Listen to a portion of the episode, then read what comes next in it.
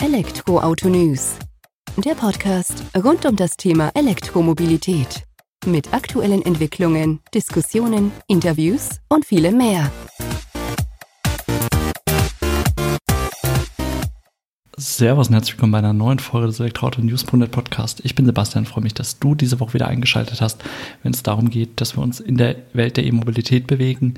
Heute mal in einem Umfeld, das nicht so direkt mit dem E-Auto zu tun hat oder über drei Ecken sozusagen, aber dennoch wichtig ist, beziehungsweise an Relevanz gewinnt in Zukunft.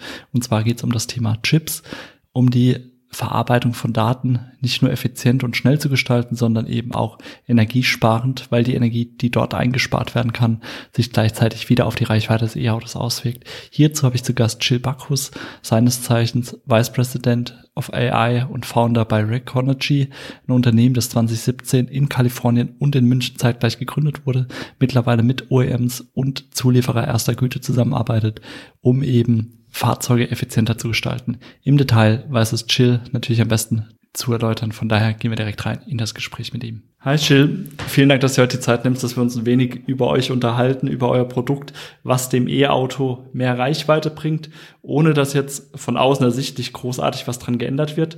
Bevor wir da allerdings eintauchen und es ein Stück weit besser verstehen können, wie ihr das erreicht, stell dich doch gerne mal selbst vor und dann auch das Unternehmen, für das du tätig bist. Hallo, äh, ich bin Gilles Bacchus, äh, ich bin Mitgründer bei Recognize. Ähm, genau, uns gibt's jetzt sechs Jahre, ein bisschen mehr.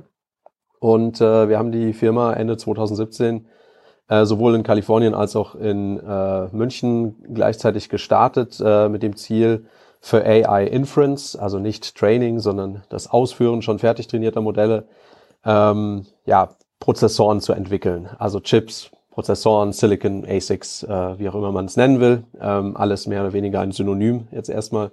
Und ähm, genau, dann haben wir uns dann recht schnell auch dafür entschieden, dass wir ähm, die Automobilbranche als äh, unseren Markt äh, angehen und, äh, und dafür eben Lösungen entwickeln.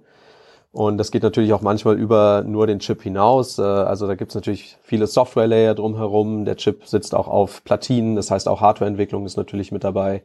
Genau, und ähm, was so das ist, was wir, ich meine, es gibt natürlich einige Player in dem Space, manche größere, manche kleinere, auch ein paar andere Startups, aber das, was uns, glaube ich, äh, da ein bisschen abhebt, ist, ähm, dass wir auf äh, sehr tiefer mathematischer Ebene ähm, ein paar Innovationen betrieben haben.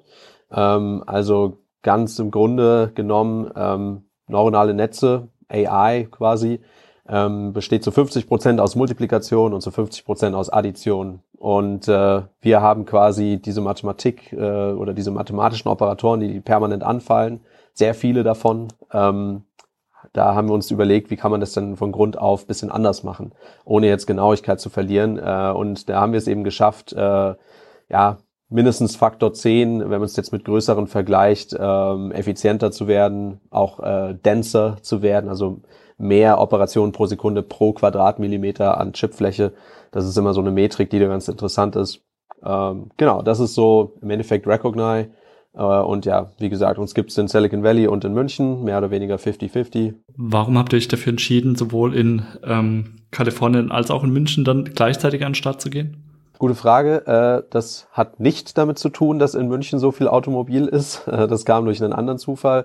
Äh, mein Mitgründer RK Anand, ähm, der auch am Anfang unser CEO war, der hatte mich quasi mit reingeholt.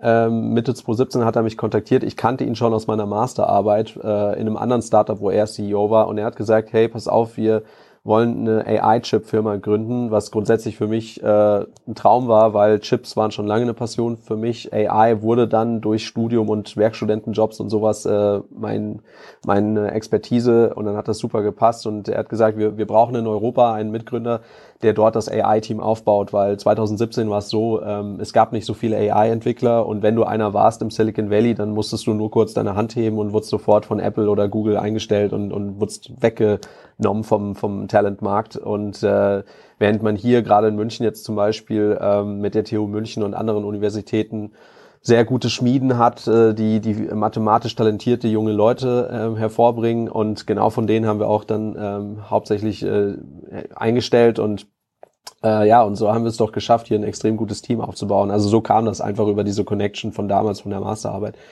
Und dann habe ich gesagt, yo, ich mach mit. Äh, und dann haben wir es halt einfach, das, das war eigentlich nie was fest abgesprochenes, aber es ist einfach so passiert, dass wir immer so mehr oder weniger die Waage gehalten haben. Hier 50 Prozent, drüben 50 Prozent.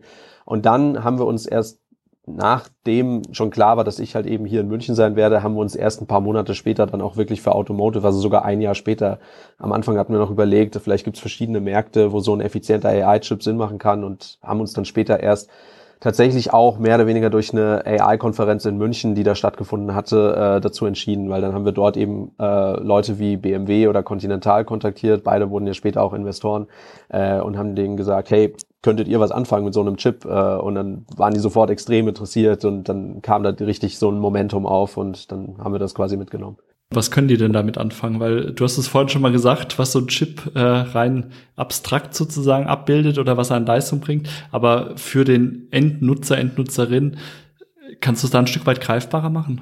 Also ich glaube, wir kennen das alle so, ja, dass wenn man mal, äh, weiß nicht, vielleicht durch einen Autoverleih mal so, so ein neueres Auto fährt, ähm, also die, die ACC-Funktion zum Beispiel, ähm, also Automatic Cruise Control oder alle möglichen sogenannten ADAS-Funktionen in heutigen sehr modernen Premium-Autos lassen ja immer noch so ein bisschen zu wünschen übrig. Ähm, also es geht momentan, das war damals bei Firmengründungen, gab es noch einen riesigen Hype über L4, L5 fahren, also wirklich vollautomatisiertes Fahren, da können wir später noch drüber reden. Ich glaube, jetzt haben wir gerade das erste Mal wieder ähm, Licht am Horizont, dass auch das möglich wird, aber dazu später vielleicht mehr. Ähm, aber jetzt ganz aktuell geht es erstmal für die großen Firmen äh, darum, ADAS, also quasi äh, bei diesen SAE-Levels an Autonomie, sagt man so bis Level L, äh, L2 Plus äh, oder L2 Plus Plus sagt man auch schon manchmal, auf jeden Fall alles unter L3, das heißt alles, wo noch der Fahrer selber äh, rechtlich ähm, äh, quasi zur Rechenschaft gezogen werden kann, wenn was passiert. Das muss man erstmal jetzt hinbekommen. Ja, das heißt noch robustere Verkehrsschilderkennung, noch robustere ähm, äh, Verkehrslicht, also sorry, ich kenne nur die englischen Terms, also Traffic Light Detection, ähm, dass das noch robuster passiert. Natürlich die ganzen Actors um einen drumherum, also die, die wo, wo sind Fahrzeuge, wo sind Passanten, wo sind Straßenmarkierungen, dass das erstmal wirklich alles ganz reliable funktioniert. Und im Endeffekt bedeutet das, ich brauche sehr viel Rechenleistung im Auto, weil ähm, zum Beispiel, wenn ich jetzt ein Verkehrsschild ähm, sicher erkennen will äh, dann muss das ja auch schon auf eine gewisse Entfernung erstmal passieren können. Das heißt, ich muss sehr hoch aufgelöste Kamerabilder verarbeiten können. Damit steigt ähm, sogar mehr als linear, also quasi fast schon quadratisch kann man sich vorstellen, die Rechenleistung. Ja, wenn ich jetzt zum Beispiel heutzutage, weil wenn du heute ein Auto kaufst, dann ist es normal, dass du vielleicht also dass diese AI-Algorithmen mit vielleicht 1,4 Megapixel die Welt beobachten. Das wird jetzt sehr schnell in Richtung 8 oder 12 Megapixel gehen. Ähm, und dann hast du halt bis zu zehnmal so viel Rechenaufwand auf einmal. Ähm, Plus noch dazu willst du immer größere Modelle laufen lassen. Ja, also es geht ja jetzt schon so weit, dass diese ganzen neuen Transformer-Modelle, die wir jetzt alle von ChatGPT und so ke äh, kennen, dass die auch ins Auto kommen. Und man versucht da einfach Lösungen zu finden oder, oder Firmen wie wir versuchen einfach den großen Firmen zu helfen, ähm, viel Rechenleistung bei nicht viel Stromverbrauch und, äh, und quasi keinen hohen Kosten ins Auto zu bringen. Äh, und, und noch, um auf deine Frage jetzt letztendlich wieder zurückzukommen, der, der End-User spürt das dann einfach durch endlich mal bessere, smoothere, ähm, ADAS-Funktionen, denen du dann wirklich mal vertrauen kannst. Ich glaube, wir alle kennen das, man vertraut dem noch nicht so ganz. Man ist da immer noch ein bisschen vorsichtig. Selbst wenn man schon hundertmal das ACC im Stau anhatte, äh, denkt man sich immer noch so, naja, es könnte ja was passieren. Und ähm, sowieso der Weg hinzu, ich kann mal wirklich am Handy texten, während ich mit 150 km/h mich über die Autobahn fahren lasse, das äh, ist immer noch gut weit weg. Ähm, und da versuchen wir einfach mit den großen Firmen zusammen hinzukommen. Jetzt habe ich das verstanden, dass ihr mehr Rechenleistung reinbringt, also diese Operation dann eben auch simpler ausführen könnt. Rechenleistung ist in meiner Welt immer noch gleichgesetzt mit Energieverbrauch. Energieverbrauch jetzt beim E-Auto ist ja jetzt auch nicht so von Vorteil, wenn da immer mehr in Anspruch genommen wird, weil dann sinkt die Reichweite. Und da spielt ihr aber auch einen Vorteil gegenüber euren Marktbegleitern aus. Es, es haben auch äh, unabhängige Beratungen aus dem Automobilbereich äh, uns bestätigen können, dass äh, wir in sieben Nanometer, äh, das war jetzt die Technology Node von unserem ersten Chip und in unserer Compute-Klasse, also viele hunderte von Terra-Operationen pro Sekunde, waren wir der energieeffizienteste Chip der Welt oder, oder sind es immer noch. Ja, aber mittlerweile ist die Welt weitergekommen. Jetzt redet man von fünf Nanometer oder sogar drei Nanometer. Ähm, und ja, das heißt, wir, wir sind da irgendwo die Firma, die es verstanden hat, am energieeffizientesten AI-Berechnungen auszuführen. Ähm, das ist erstmal schön und ähm, was das bringt, ganz direkt in gerade auch im EV-Bereich ist, man, man hat so die Pi mal Daumen-Regel, äh, wenn man ähm, 100 Watt einspart im Auto, ähm, dann äh, erreicht man ungefähr 15 Meilen, also 23 Kilometer oder so mehr EV-Reichweite. Ähm, wenn man sich jetzt anschaut, äh, aktuelle Systeme, also wirklich so State-of-the-Art Autonomous Driving, auch von irgendwelchen Startups oder so, die haben momentan keine andere Möglichkeit, als ähm, von dem großen grünen Riesen, den ich jetzt nicht beim Namen nennen will, äh, sich den Kofferraum vollzuhauen mit Hardware und das, da bist du schnell mal bei ein Kilowatt. Das können wir ähm, ganz ohne zu übertreiben äh, locker auf 100 Watt runterbringen. Ja, also 100, 120 Watt, irgendwie sowas vielleicht, maximal.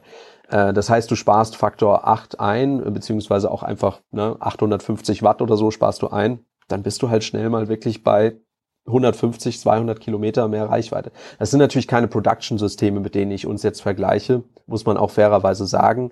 Aber darum geht's ja. Diese, diese Systeme können keine Production-Systeme aktuell werden, weil der Stromverbrauch viel zu hoch ist. Und da versuchen wir eben jetzt äh, ganz bald schon ähm, eben diese, diese ganz tollen AI-Modelle, die ja wirklich sehr beachtliche Dinge mittlerweile können, auch mal in, weiß nicht, dann irgendwann ein normales Fahrzeug wie ein Audi A4 oder so reinzubekommen. Aber dieser Vorteil mit der Reichweitengewinnung, also Energieminimierung, der ist jetzt sozusagen schon umsetzbar und ist das auch ein Thema, wo die Hersteller dann natürlich wahrscheinlich drauf anspringen?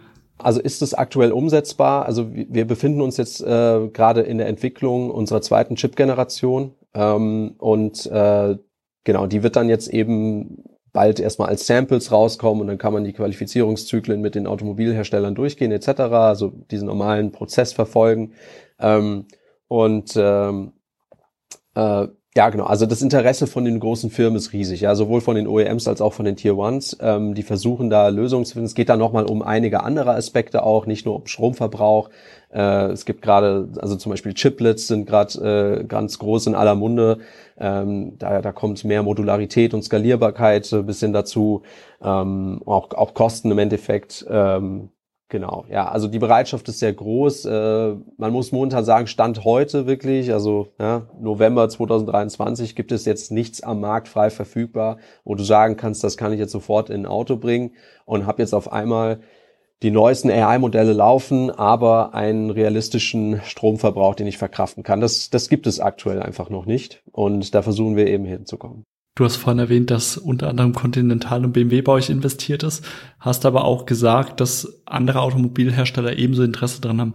Schließt das eine nicht das andere aus oder wie ist das aufgestellt? Nein, das, das schließt es eigentlich nicht aus. Äh, wir haben sogar letzte Woche erst wieder, waren wir bei einem großen OEM äh, mit einem Tier 1 zusammen und ähm, da gab es sogar den einen Moment, wo derjenige vom OEM, von der Marke gesagt hat, hey, wenn ihr das, was wir hier gerade besprechen, noch an einige andere komplett andere äh, Automarken auch verkauft. Ich finde das gut, weil dann profitiere ich einfach von einer größeren Skalierbarkeit und so. Also äh, man denkt das immer, das sind absolute Erzfeinde und ja, natürlich, wir haben jetzt zum Beispiel Continental und Bosch äh, drin, da gibt's auch ein paar Artikel in der Presse, wo drin steht, äh, ja, die, die äh, Erzfeinde haben das erste Mal zusammen in ein, in ein Startup investiert. Am Ende sind das ganz rationale Investoren, also das ist dann immer so ein Venture-Arm von diesen Unternehmen, die schauen einfach, äh, ist das eine Technologie, die eine Zukunft hat, äh, kann da ein Return of Investment für uns passieren. Ähm, also viele von diesen scheinbar sehr corporate äh, Venture Capitalist Firmen sind am Ende dann doch äh, auch irgendwo primär finanzielle Investoren. Und äh, nur weil jetzt zum Beispiel der BMW iVentures bei uns investiert hat, heißt das noch lange nicht, dass wir jetzt unbedingt auch mit der BMW Business Unit was äh, am Hut haben müssen. Ähm, natürlich sind die Wege dann deutlich leichter und da gibt es dann viele warme Introductions und so, aber ähm, nee, also das, das, das blockiert sich jetzt nicht so sehr gegenseitig, nee. Du hast ja auch schon passend ausgeführt, dass eben diese Skalierbarkeit ja dann auch auf der anderen Seite wahrscheinlich nochmal einen größeren Hebel auf die Kosten haben wird. Und das ist, ich komme selbst aus der Automobilindustrie ja dann auch immer schlussendlich äh, der Punkt, der es dann zum Ausschlag geben kann, dass man dann dem doch sich breiter öffnet. Genau, voll. Also ähm, es gibt sogar gerade, ähm, ich, ich habe ja vorhin schon Chiplets erwähnt und da ist es wirklich so, dass das macht sehr, also ganz kurz Chiplets, was ist das? Ähm, da ist die Idee, Normalerweise ist es ja so, ich habe einen sogenannten Chip Die, also das, was man von diesen shiny äh, runden Wafer Discs kennt, die werden dann eben zerschnitten und dann kommt das in so ein Package und dann ist das wirklich das, was die meisten Leute als Chip verstehen, also dieses Gehäuse quasi. Und bei Chiplets geht es darum, ich habe mehrere Dies von verschiedenen Herstellern. Also das könnte dann zum Beispiel ein äh, Prozessor-Die von Firma X sein und dann von uns zum Beispiel ein AI-Chip-Die äh, und dann gibt's nochmal, weiß nicht, von einem großen Zulieferer gibt's dann vielleicht nochmal so ein Die in der Mitte, der alles so ein bisschen connected und dann gibt's noch ein paar Speicherbausteine und das wird alles dann unter einem Dach, unter einem Package zusammengefasst. Also deutlich modularer und das, das Coole ist dann auch, man kann dann sagen, ähm, so Cutting-Edge-Sachen wie das, was wir machen, das macht man dann vielleicht wirklich ganz aggressiv in drei Nanometer, also etwas höhere Kosten, während andere Sachen vielleicht einfach nur, um alle Kameras anzubinden oder so, so ein Connector-Die, der ist dann vielleicht sogar in 16 Nanometer oder sowas. Ähm, und äh, dadurch spart man Kosten ein, aber das kannst du nur realisieren, wenn du wirklich jetzt erstmal große Stückzahlen erreichst. Ansonsten lohnt sich es nicht, diese neue Technologie ähm, zu entwickeln und in den Markt zu bringen. Und da reden wir wirklich von einer Stückzahl, die so groß ist, dass es schwierig wird für einen OEM, also selbst wenn das die größten sind, äh, wie Stellantis oder Toyota oder VW, äh, dass das schon fast zu wenig ist, wenn nur die sich darauf committen würden. Ähm, das heißt, da redet man wirklich äh, davon, dass dass dieser ähm, große Skaleneffekt erstmal eintreten muss, um eine Technologie zu ermöglichen. Wir sind ja allerdings guter Dinge, dass das passieren wird, weil die Vorteile liegen einfach auf der Hand und ähm, am Ende geht's dann doch auch immer wieder, auch wenn die, das Volumen vielleicht am Anfang erstmal nicht ganz so hoch ist. Aber ja, genau, das, das kann ich dazu sagen. Ähm, Jetzt hast du vorhin auch noch das Thema ähm, autonomes Fahren mal kurz angerissen, L4, L5, also Level 4, Level 5. Magst du uns darauf noch einen Ausblick geben, was ihr damit auch unterstützen könnt? Das ist ja auch ein Thema, was bei den Automobilherstellern immer wieder aufkommt. Und so wie du gesagt hast, ja jetzt aktuell auch, dass wir da auch noch einen Blick drauf haben. Also das ist für mich auch mit die spannendste Entwicklung gerade, muss ich sagen. Ähm, als wir die Firma vor sechs Jahren angefangen haben, war das in aller Munde. Ne? So vollautonomes Fahren. Tesla hat so jedes halbe Jahr versprochen, dass es jetzt in ein paar Monaten auch soweit ist. Äh, und irgendwann sind dann alle so ein bisschen nach der Party aufgewacht und man hat sich äh, vom Rausch erholt und realisiert, hm, naja, ähm, vielleicht dauert das alles doch noch ein bisschen lange. Ähm, und dann war auch erstmal wirklich so ein, so ein Winter an Euphorie, muss man sagen. Und äh, seit Anfang des Jahres ähm, mit diesem Advent von diesen großen Transformer-Modellen, die jetzt auch sehr schnell dann im Vision-Bereich, also wenn man wirklich erstmal auf Bilderdaten und so basierend was erkennen will, ähm, oder auch sogenanntes Embodiment AI oder gibt es auch andere Begriffe, aber so quasi End-to-End -End Autonomous Driving. Also ich habe wirklich ein AI-Modell, da kommt am Anfang kommen die Kamerabilder rein und am Ende kommt wirklich der Lenkwinkel und die Gaspedalstellung raus. Ja, ähm, die, diese diese Endvision, die man da immer hat für, von Autonomous Driving. Ähm, das ist jetzt alles auf einmal möglich, äh, weil man jetzt endlich mal eine Art von AI gefunden hat, die ähm, die immer weiter und weiter und weiter skaliert. Die, die alten AI-Modelle haben da ziemlich schnell so ein Plateau erreicht. Du konntest die mit noch mehr Daten füttern und die haben einfach irgendwann nicht noch mehr geschafft. Und jetzt, äh, wir reden da zum Beispiel auch mit äh, manchen Startups, die sehr state of the art sind, ähm, die, die wirklich ihren Kofferraum voll haben mit diesen riesigen Grafikkarten. Äh, aber was die halt demonstrieren können, ist extrem beachtlich. Aber die haben halt eben Modelle, die vielleicht mal schnell 10 Milliarden Parameter haben. Also das ist äh, ein Zehntel so groß wie ChatGPT so ungefähr. Und gut, das hört sich jetzt vielleicht erstmal klein an für den Laien, aber das ist tatsächlich riesig. Das ist nämlich äh, Faktor 500 größer als das, was momentan in einem Premium-Auto rumfährt. Und äh, wo, wo soll jetzt diese 500-fache Menge an Speicher und Rechenleistung auf einmal herkommen? Das heißt, wenn man das jetzt lösen kann und unsere Next Gen wird das ähm, wird das lösen können, also diese Modelle werden darauf laufen können äh, und das immer noch in diesen bisschen mehr als 100 Watt, die ich äh, vorher erwähnt hatte, dann kannst du auf einmal ähm, Autonomous Drive Capability ermöglichen, die wirklich äh, dann, wo es dann wirklich mal anfängt mit L4, L5 und und dann hat man redet man natürlich auf einmal wieder ähm, von einem ganz anderen Markt, der auch erschlossen wird. Ja, auf einmal ist der Taxifahrer dann eben wirklich ersetzbar durch äh, durch einen Computer im Endeffekt, ja. Und, und wir werden auf einmal ganz andere Formate von Mobilität vielleicht auch haben. Vielleicht wird individuelle Mobilität wieder äh, mehr werden und äh, genau, solche Sachen, ja. Sehr spannend, dass ihr sowas auch unterstützt und dann sehen wir vielleicht das Robotaxi ja dann doch noch irgendwann mal auf der Straße, wenn sie auf eure Chips setzen. Ich denke schon, also die Euphorie ist gerade sehr groß äh, und ja, man, man sieht das erste Mal den Weg nach vorne. Ja. In Anführungsstrichen, ganz salopp gesagt, wir müssen es jetzt nur noch fertig entwickeln und dann äh, wird das auch endlich mal möglich werden. Ja. Dann wollen wir dich da auch wieder an deine Arbeit gehen lassen. Dir vielen Dank für die Einblicke, die wir jetzt bekommen haben und vielen Dank für deine Zeit.